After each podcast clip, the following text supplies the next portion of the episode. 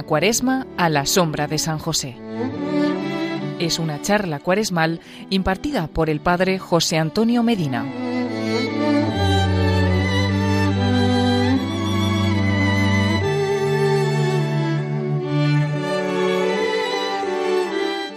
En el nombre del Padre y del Hijo y del Espíritu Santo. Amén. Invoquemos juntos al Espíritu Santo al iniciar esta charla cuaresmal en honor de San José. Ven Espíritu Santo, llena los corazones de tus fieles y enciende en ellos el fuego de tu amor. Envía Señor tu Espíritu, que renueve la faz de la tierra. Oremos. Oh Dios, que llenaste los corazones de tus fieles con la luz del Espíritu Santo, concédenos que guiados por el mismo Espíritu, sintamos con rectitud y gocemos siempre de tu consuelo, por Jesucristo nuestro Señor. Amén. Invocación al glorioso patriarca San José.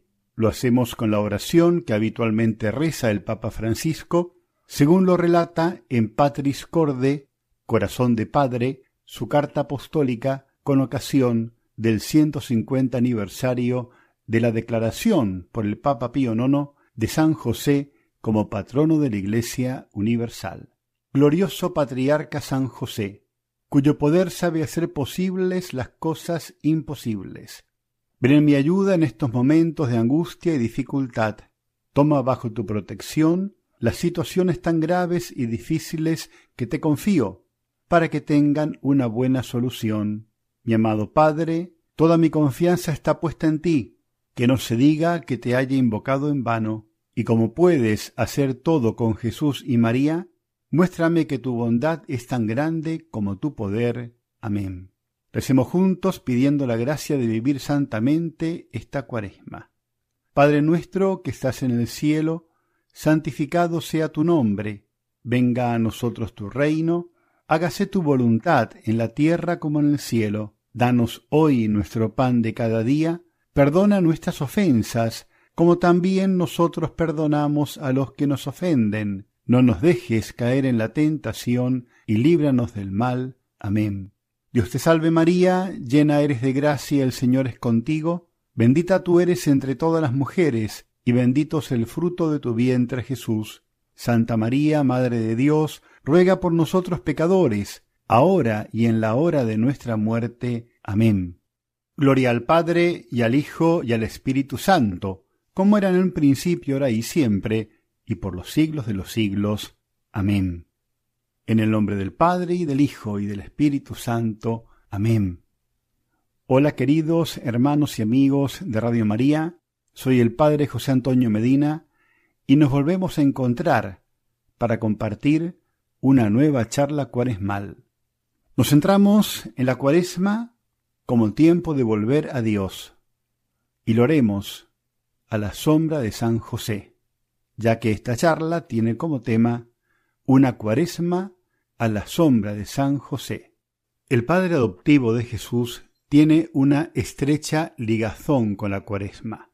Esta se explica como camino preparatorio al misterio central de la redención, la pasión, muerte y resurrección de nuestro Señor Jesucristo.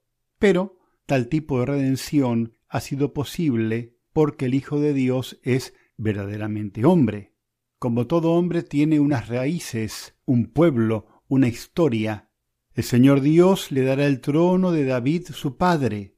Sin raíces, sin estirpe, Jesús hubiera irrumpido en nuestra historia como un extraño, y la verdad de su ser hombre no estaría libre de sospechas. Es este el gran servicio que San José presta desde su fe a la obra de la redención. Así la cuaresma es un camino de iluminación progresiva en la fe. Es volver a aprender a ver las personas, las cosas y los acontecimientos con los ojos que las ve Dios. Y en esto, desde luego, tenemos en San José a un verdadero patriarca en la línea de la fe de los grandes personajes del Antiguo Testamento y en el Nuevo Testamento, después de María y junto con ella, rotura el camino de la fe de toda la Iglesia. Apoyado en la esperanza, creyó contra toda esperanza e hizo lo que le había mandado el ángel del Señor. También la cuaresma restaura nuestra comunión con la Iglesia, que el pecado ha roto o al menos relajado. Ello supone recuperar también una visión de la Iglesia correcta, es decir, a la luz de la fe. Supone, pues, volver a vivir la Iglesia como conservadora y transmisora del misterio de Cristo para la salvación del mundo. Por tanto, aquí también la estrecha vinculación de San José con la Iglesia, ya que a su fiel custodia fueron confiados por Dios los primeros misterios de la salvación de los hombres, y también nos confiamos nosotros en una nueva cuaresma y siempre. Los católicos sabemos que el 19 de marzo es la fiesta de San José. Pocos, quizás, están enterados de que todo el mes de marzo está dedicado al castísimo corazón de San José. Esto parece un poco extraño, ¿verdad? Marzo está dominado por las prácticas penitenciales de la cuaresma, que en sí misma es una preparación para la Pascua. Según la tradición, el padre putativo de nuestro Señor no alcanzó a vivir para ver su ministerio público.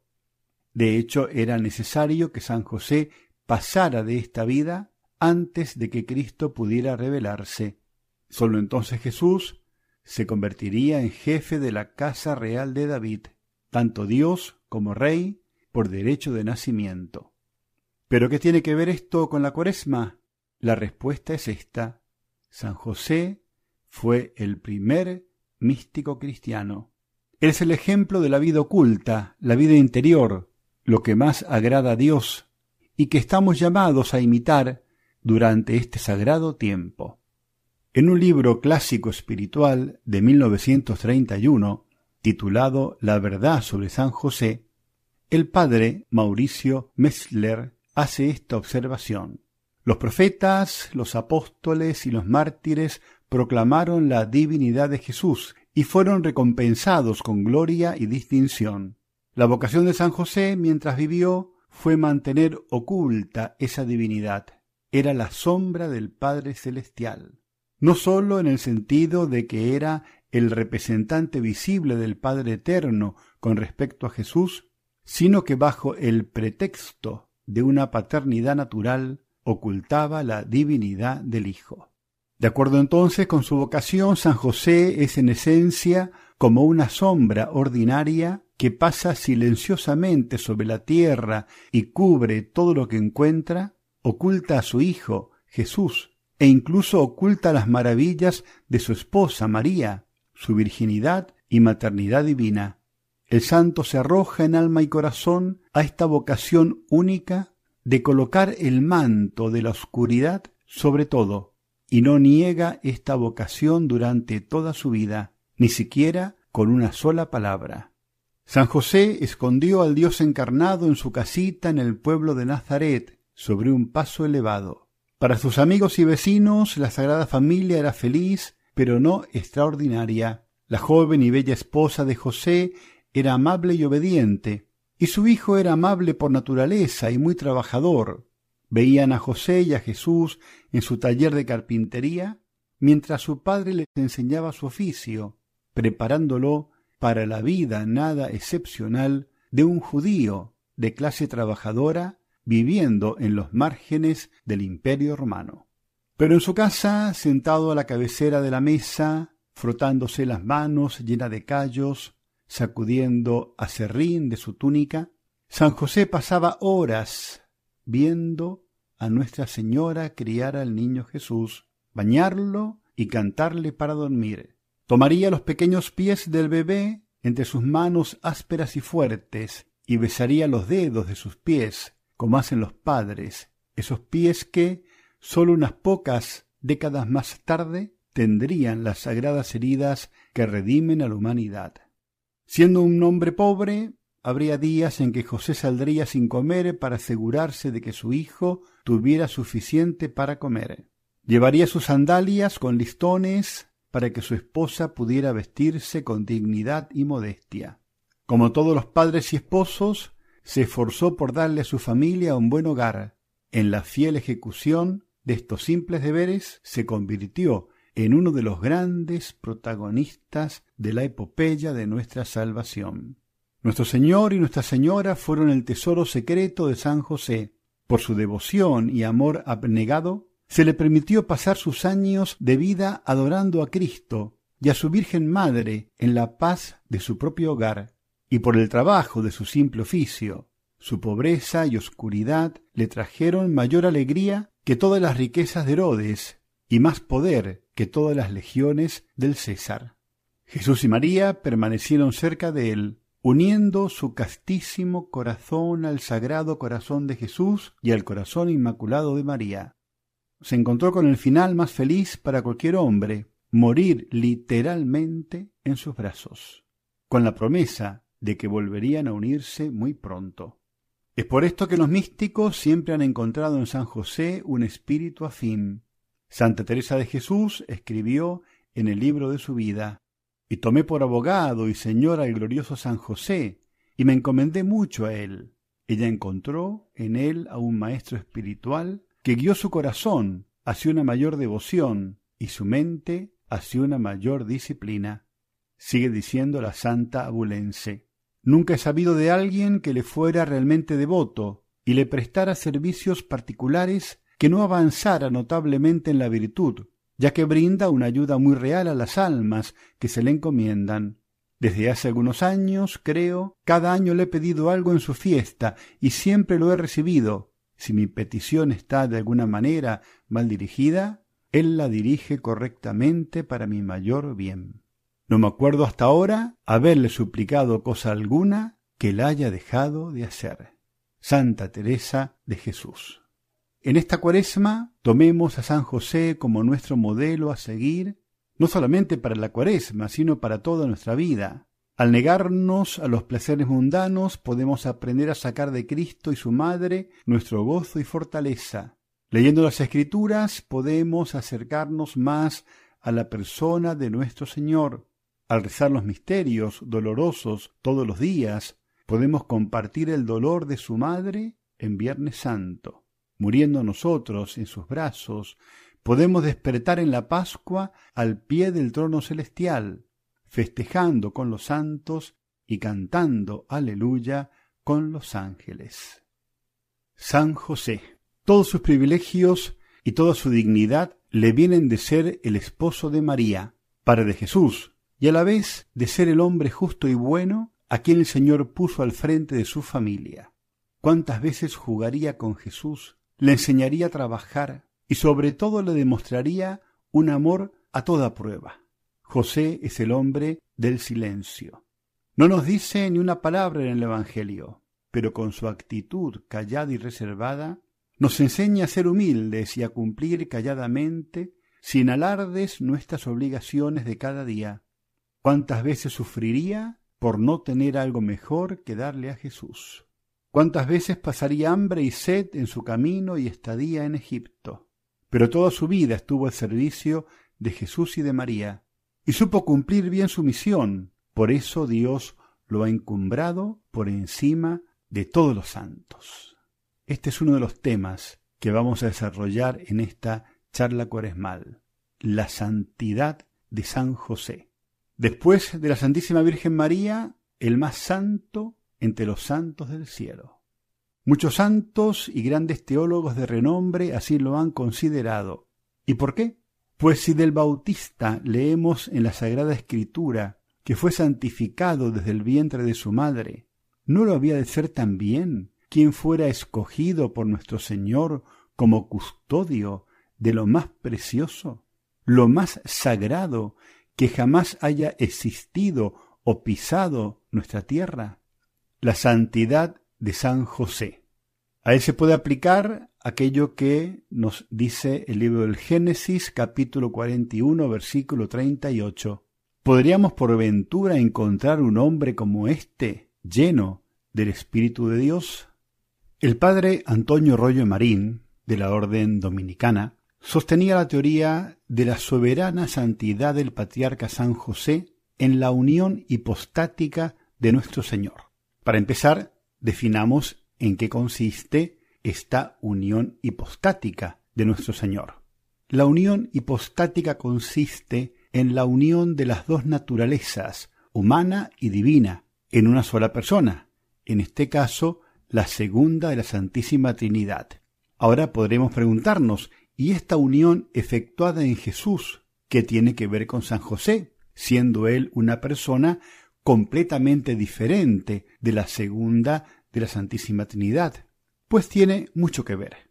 El padre Rollo Marín empieza su explicación diciendo que así como la Virgen María participó directamente de la santidad de nuestro Señor, ya que en su bendito vientre sucedió un milagro que deja sin luz al sol más grande, como lo fue la unión de las dos naturalezas en la única persona del Salvador, así el glorioso patriarca San José, si no participó directamente, claro que lo hizo indirectamente.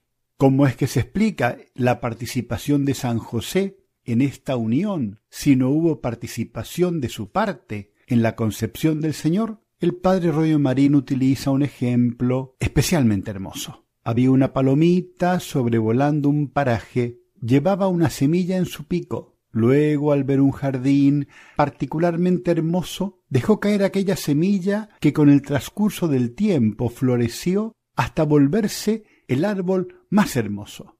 Pues bueno, la palomita era el Espíritu Santo, la semilla era nuestro Señor Jesucristo, y el jardín sobre el que cayó dicha semilla era el purísimo vientre de la Reina del Cielo. Pero el dueño de ese jardín es San José. Esa semillita no sólo cayó en la más dulce de las vírgenes, esa semillita cayó dentro de la propiedad de San José dentro del vientre de su purísima esposa, y ya sabemos que la Escritura nos dice que hombre y mujer son una sola carne. Así, haciendo esta bellísima pintura, el padre Antonio Rollo Marín subraya la especialísima predilección de Dios hacia el santo patriarca y su preeminencia por sobre todos los santos, ya que a ningún otro santo o ángel existente le permitió participar directa o indirectamente de la unión hipostática de su Hijo, únicamente a María y a José. Y como decía San Juan Pablo II, precisamente del matrimonio con María es de donde derivan para José su singular dignidad y sus derechos sobre Jesús. Hablemos un poco sobre el por qué San José, entre los santos de Dios, es el más encumbrado en el cielo. Y al ver sus virtudes, las aplicamos a este sagrado tiempo porque mucho bien nos hará vivir la cuaresma a la sombra de San José. Pero esto será luego de una primera pausa musical que nos ayudará a seguir profundizando en su misterio. Escuchamos uno de los himnos escritos en honor de San José. Y luego continuamos aquí en Radio María, en esta charla cuaresmal para vivir juntos una cuaresma a la sombra de San José. San José, ora por nosotros. Con tu sombra alumbra al mundo entero.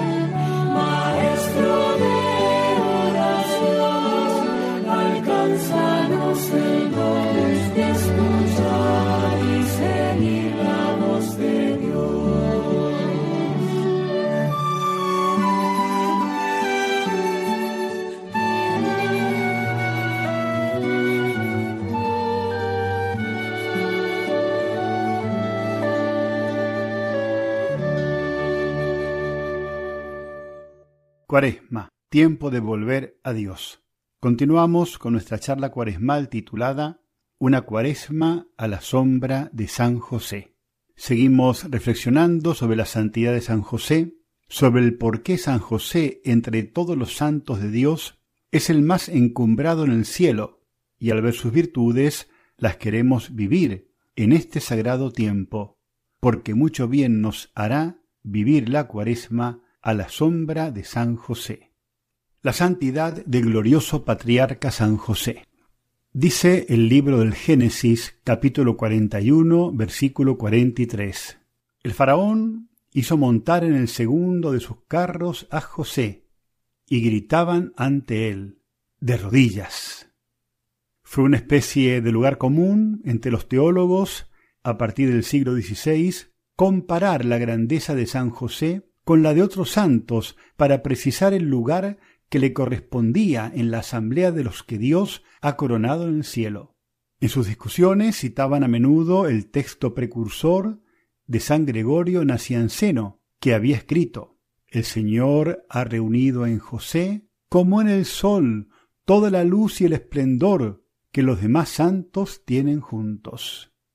Es indudable que cuando Dios predestina un alma a una misión, le otorga todos los dones necesarios para su realización. Ahora bien, después de la de María, Madre del Verbo encarnado, ¿qué otra función sobrepasa o incluso iguala la de San José, Padre adoptivo de Cristo y esposo de su madre? Ninguna. Comparándola pues a María se decía justamente que después de ella ninguna criatura había estado tan cerca del Verbo encarnado, y que ninguna, en consecuencia, había poseído en el mismo grado la gracia santificante. El Papa León XIII, en su encíclica Quam Quam Pluries, se hacía eco de esa misma opinión. Ciertamente, dice, la dignidad de la Madre de Dios es tan alta que nada la puede sobrepasar, sin embargo, como existe entre la bienaventurada Virgen y José un lazo conyugal, no cabe duda de que éste se aproximó más que nadie a esa dignidad supereminente y que coloca a la Madre de Dios muy por encima de todas las demás criaturas. Por haber llevado en sus brazos a quienes el corazón y el alma de la Iglesia, se le consideraba más grande que San Pedro, sobre el que Jesús quiso edificar su iglesia. Y por haber vivido durante treinta años en la intimidad de Cristo y en la meditación constante del espectáculo de su vida, se estimaba su grandeza superior a la de San Pablo, quien sin embargo había recibido la revelación de tan sublimes misterios. Se le consideraba también más grande que Juan el Evangelista, que había tenido el privilegio de posar una vez su cabeza en el pecho del Salvador, mientras que él había sentido a menudo los latidos de su corazón infantil, y más grande que los demás apóstoles, que propagaron el nombre adorable de Jesús, pero fue San José el que le impuso ese nombre. Más difícil era tratar de colocarle por encima de San Juan Bautista, a causa de las palabras de Jesús. En verdad os digo que no ha habido nadie más grande que él entre los hijos de mujer. Dificultad que se resolvió diciendo que Jesús, al pronunciar estas palabras, quiso establecer una comparación con los profetas del Antiguo Testamento, los cuales anunciaban al Cristo futuro, mientras que Juan Bautista le anunció cuando ya había venido, mostrándole, por así decirlo, con el dedo. Puede decirse, por otra parte, que esas palabras de Jesús no tenían más objeto que comparar a Juan Bautista, el profeta más grande del Antiguo Testamento, con la nueva grandeza que confiere a un elegido la llamada al reino de los cielos, un reino del que la Iglesia representa la primera fase. Por eso añadió Jesús, que el menor en el reino de los cielos es mayor que él. Expresión que puede traducirse así. Por grande que sea Juan Bautista, que cierra el Antiguo Testamento, su grandeza no es nada ante la del más pequeño de los cristianos.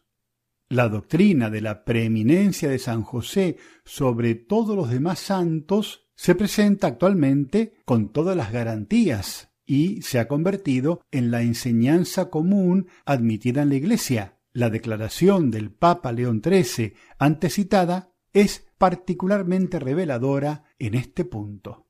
La santidad del glorioso patriarca San José. Es cierto que la dignidad de la Madre de Dios llega tan alto que nada puede existir más sublime, pero porque entre la Beatísima Virgen María y San José se estrechó un lazo conyugal. No hay duda de que aquella altísima dignidad por la que la Madre de Dios supera con mucho a todas las criaturas, él se acercó más que ningún otro, ya que el matrimonio es, según la revelación, el máximo consorcio y amistad. Se sigue que Dios ha dado a San José como esposo a la Virgen, no sólo como compañero de vida, testigo de su virginidad, sino también para que participase por medio del pacto conyugal en la excelsa grandeza de ella, como lo enseña San Juan Pablo II en la Redemptoris Custos número 20.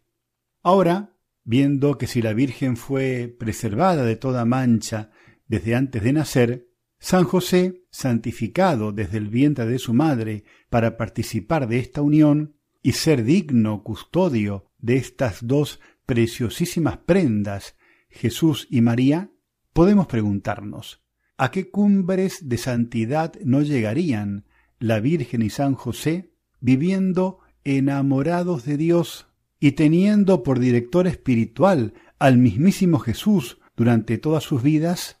Es algo inconmensurable, algo abismal, algo insondable pensar en la santidad de este singular matrimonio predilecto de Dios. Y siendo que entre ellos se amaban tanto, y ellos amaron con infinito amor al Hijo que Dios les mandó, muchos teólogos han hablado sobre la posibilidad de la asunción de San José en cuerpo y alma a los cielos, y hablar de la posible asunción de San José a los cielos en cuerpo y alma no contradice el dogma católico, puesto que no atenta contra verdad alguna de las consideradas de fe. Así que, con completa libertad teológica, podemos hablar sobre el tema. El padre Antonio Rollo Marín, teólogo dominico ya citado, afirma que qué tristeza habría en el cielo si como de fe sabemos que están en cuerpo y alma Jesús y María, no estuviese también San José. Qué triste que la Sagrada Familia que tanto se amó en este mundo y que tanta luz irradió a cuantos trataron con ellos, estuviera incompleta en el cielo. No, para muchos esto no puede ser así, y muchos nos negamos a pensar que San José aún se encuentra enterrado en nuestro miserable suelo esperando la resurrección de la carne.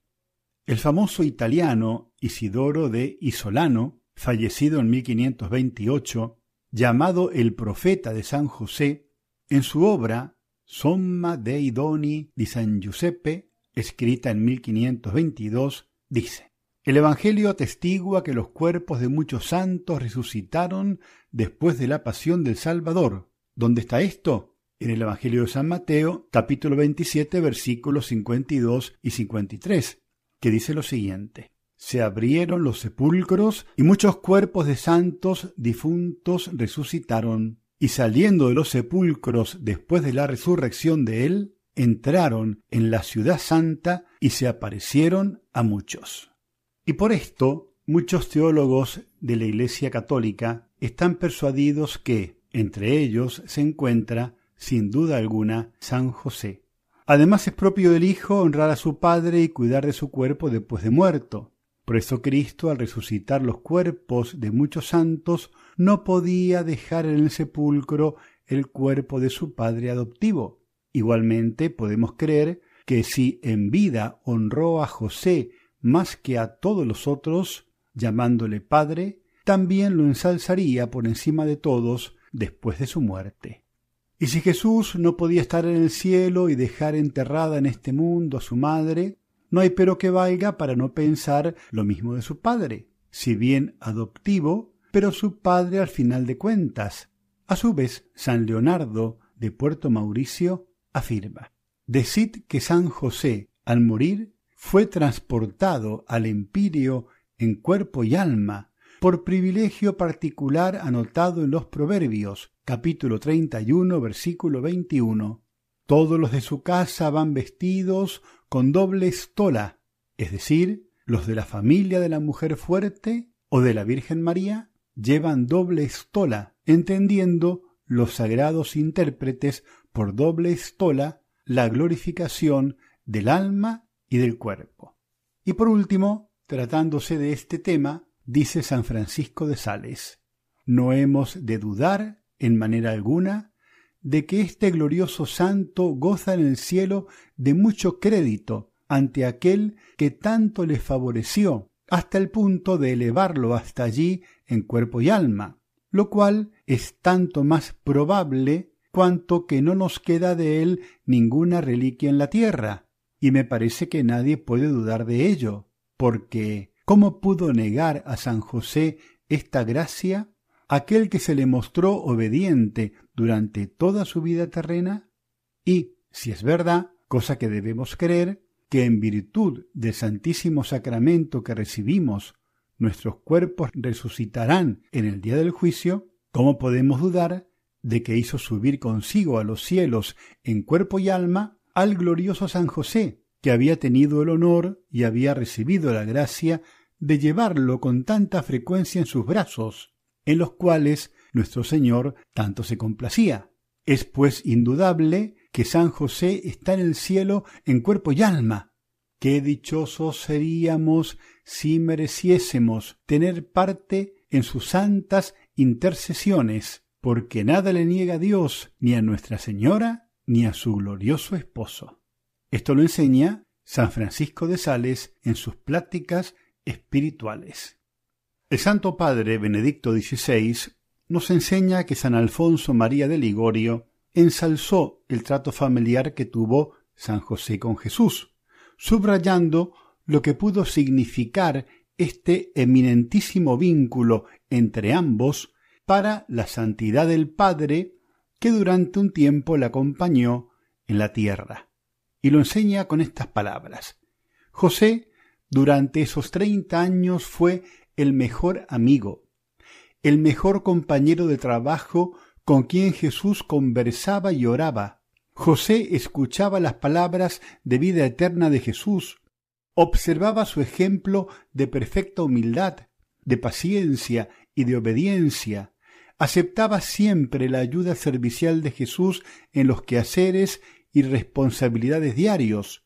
Por todo esto, no podemos dudar que mientras José vivió en la compañía de Jesús, creció tanto en méritos y santificación que aventajó a todos los santos. Así pues, cuando busques un santo protector, un santo defensor que sea oído por Dios de manera singular y particular, un santo que te ayude a defender la pureza y la gracia contra los embates del demonio, el mundo y la carne, no dudes en acudir a San José. Quisiera terminar esta parte de la reflexión sobre la santidad del glorioso patriarca San José con las siguientes palabras de San Juan Damasceno. José es esposo de María, nada mayor puede decirse. Vamos en búsqueda del segundo y último momento musical de esta charla cuaresmal, por supuesto una hermosa melodía dedicada también al glorioso patriarca San José. Y luego de ella nos reencontramos para ya la conclusión de esta charla cuaresmal que tiene como tema una cuaresma a la sombra de San José. San José, ora por nosotros. Con tu sombra alumbra al mundo entero.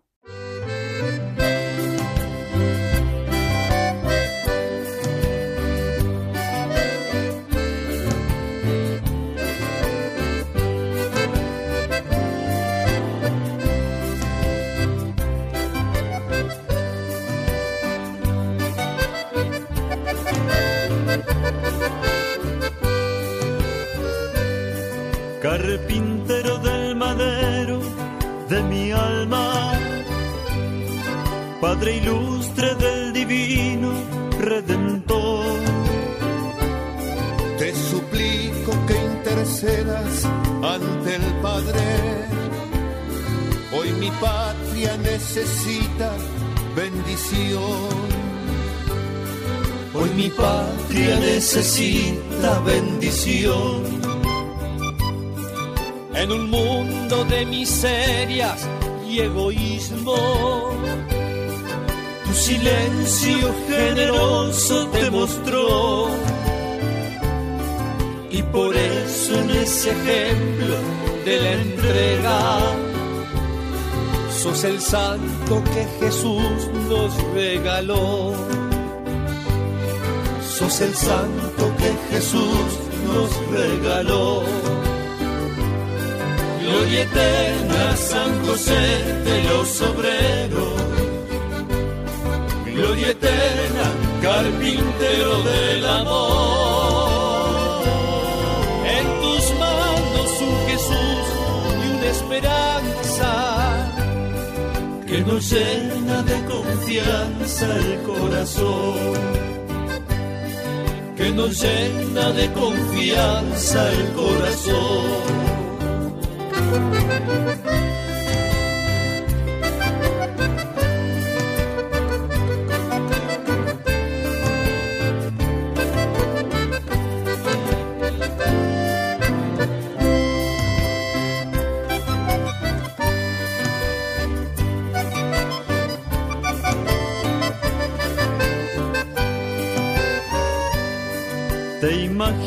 Presuroso por Egipto defendiendo de la muerte al Salvador. Y María que te mira con ternura, va tu vida por tener un redentor.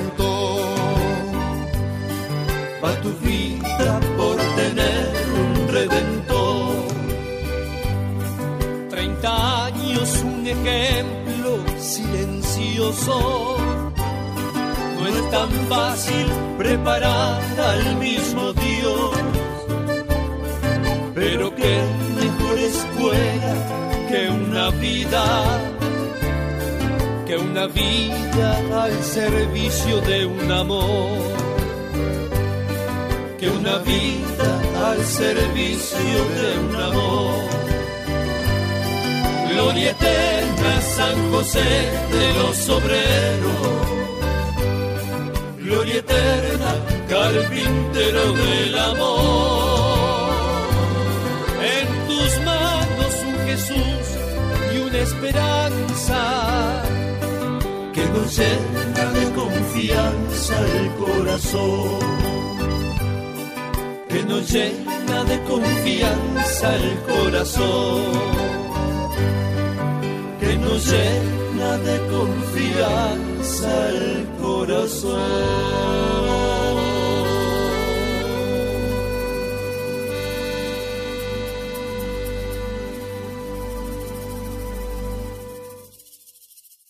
Cuaresma, tiempo de volver a Dios. Continuamos con nuestra charla cuaresmal titulada Una cuaresma a la sombra de San José, ya en la tercera y última parte de la misma. Y seguimos reflexionando sobre la santidad de San José, sobre el por qué San José entre todos los santos es el más encumbrado en el cielo, y al ver sus virtudes las queremos vivir en este sagrado tiempo, porque mucho bien nos hará vivir la cuaresma a la sombra de San José. Por todo lo que hemos compartido hasta ahora, podemos decir que San José es modelo de vida para todos los cristianos y por lo tanto es modelo para vivir a su sombra este sagrado tiempo de la cuaresma. En la oración que el Papa León XIII escribió a San José hay una afirmación que nos viene muy bien para esta propuesta cuaresmal. Recurrimos a ti en nuestras tribulaciones, bienaventurado José, a fin de que, sostenidos por tu ejemplo y tu ayuda, podamos vivir santamente. Y agregamos, podamos vivir santamente esta cuaresma y toda nuestra vida. Nuestros antepasados, sabiendo quizá mejor que nosotros que Dios no es extraño a ningún detalle, por pequeño que sea, de nuestro destino, se entretuvieron en estudiar el nombre de José, observando que todas las letras que lo constituyen son iniciales de virtudes primordiales del santo. Joseph, J-O-S-E-P H. J de justicia, O de obediencia, S de silencio, E de experiencia, P de prudencia y H de humildad. Josep, nuestro José. Tal vez nos sintamos tentados a sonreír ante este candor que busca signos providenciales hasta en las letras de un nombre, pero hay que reconocer que esas virtudes caracterizaron en efecto, el alma de José, tal como la tradición cristiana las refiere y enumera. Todas las perfecciones evangélicas coexisten en su alma en admirable equilibrio, bajo el signo de una serenidad que se nos muestra como emanación de la divina sabiduría. La primera de las virtudes que colocó en su vida en un lugar de honor fue la obediencia. Siempre que el Evangelio nos habla de él, es para mostrárnoslo en el ejercicio de la misma. Así pues, levantándose, hizo todo lo que Dios le había significado. Levantarse, en el vocabulario de la Biblia, expresa la prontitud, la docilidad y la energía con que uno se entrega a la tarea que acaba de serle asignada.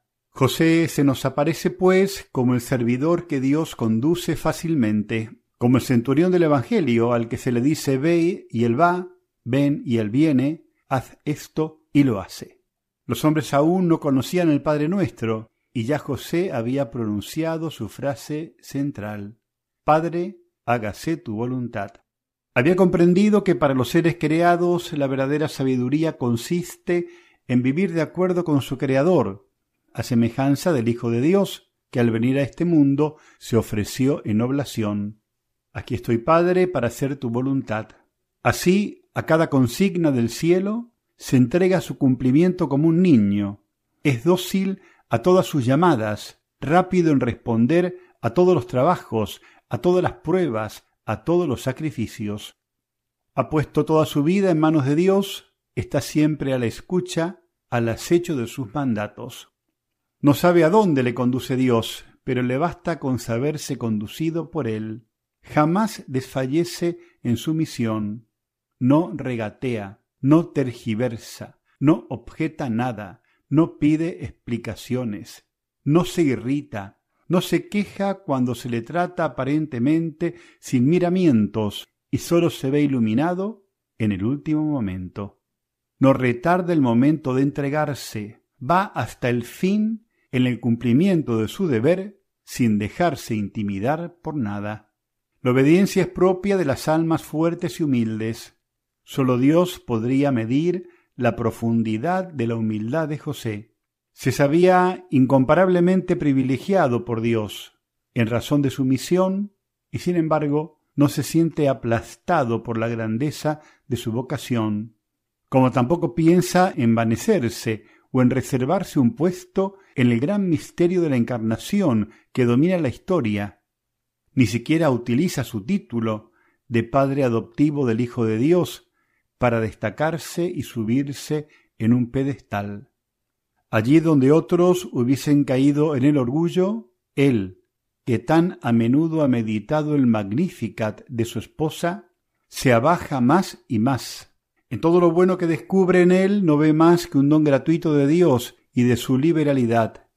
Sólo se distingue de los demás por su profunda modestia y su discreción total.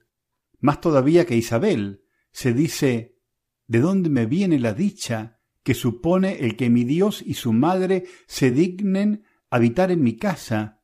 Y más también que Juan Bautista añade es menester que Jesús crezca y yo disminuya. Pone todo su empeño en servir a los designios de Dios y lo hace sin agitación, sin ruido, en un silencio tal que el Evangelio no nos transmite una sola palabra.